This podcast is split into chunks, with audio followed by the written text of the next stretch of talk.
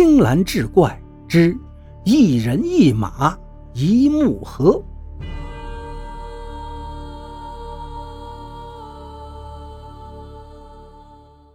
黑金刚抢了银元宝，正跟手下大口喝酒、大块吃肉，见白玉莲抱着木盒走进来，就喊道：“这就是你说的那个能长出银元宝的木盒子吗？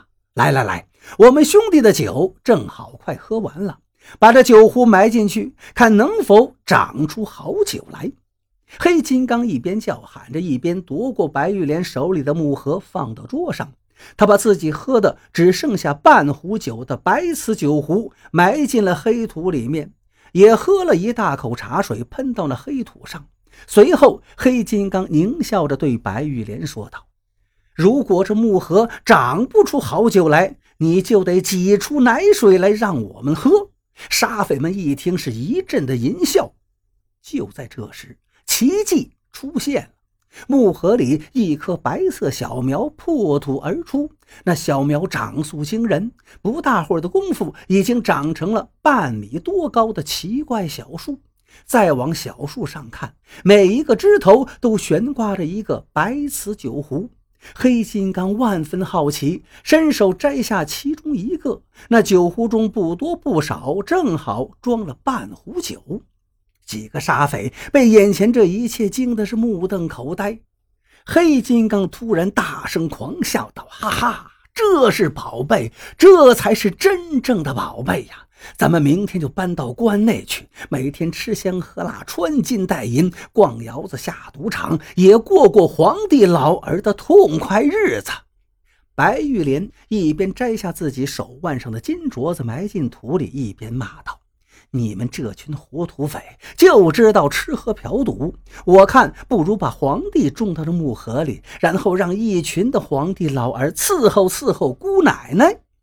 就这样，这群土匪们一会儿种金镯子，一会儿种银元宝。黑金刚甚至把自己杀人的鬼头刀也埋进木盒中，竟然也长出了十几把寒气逼人的刀来。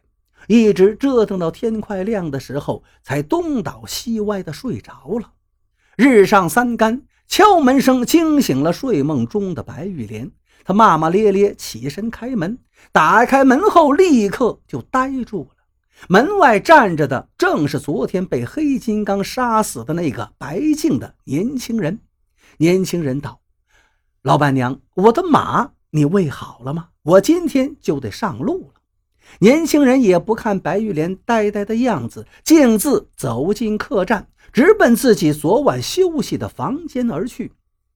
白玉莲鬼叫一声，跌跌绊绊，连滚带爬跑回自己的房间，用力摇晃着还在酣睡中的黑金刚，语不成句地喊道：“快快快！年轻人，木盒他回来了，他没死，他要马，他要上路骑马。”被吵醒的黑金刚瞪着布满血丝的眼睛，好不容易才听明白他的话。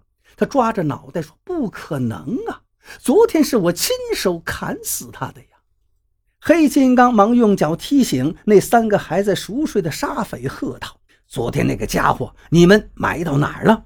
三个沙匪迷迷糊糊道：“按您的吩咐，我们就把他埋在客栈后面的沙丘下头了呀！出什么事儿了？”黑金刚恶狠狠地道：“活见鬼了！这小子又他妈活过来了！”白玉莲和黑金刚这边正在商量对策，房间外传来年轻人的声音：“老板娘，我的木盒子也不见了，你们谁看到我的木盒子了？”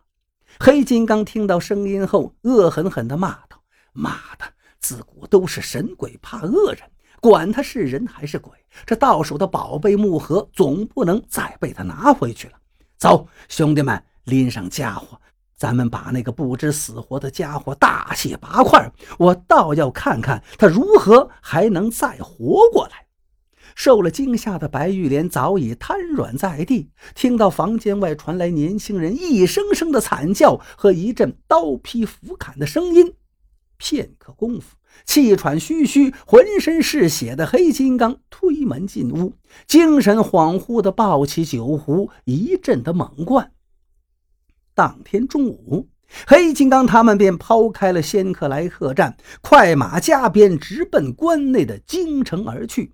按照白玉莲的意思，京城里面高人多，只要这能长出金银珠宝的木盒在手，即便是年轻人真的再次复活，也能出钱请高人将他收服。他们一路狂奔，直到天色将黑，才在大漠官道的路边点起篝火，烧水烤肉。土匪们围坐在篝火旁，为防止意外发生，也没敢喝酒，而是一边吃肉，一边警惕地观察着周围的动静。就在这时，远处走过来一小队人，那一队人在距黑金刚他们十丈开外，便齐声喊道。你们走的也太快了，我紧追紧赶，才好不容易赶上你们。听到那个声音，白玉莲差点吓得没晕死过去。那声音正是上午被黑金刚他们刀砍斧劈而死的年轻人。等那队人再靠近一些，黑金刚发现总共是八个人，竟然是衣着、相貌、举手投足完全一样的八个人。黑金刚恍然大悟，我算看明白了，这个家伙属土豆的，剁成几块，他就能变成几个人。上午我把它剁成了八块，现在就变成了八个人。我得亏没把它剁成肉馅啊，否则现在我就被这成千上万的他给包围了。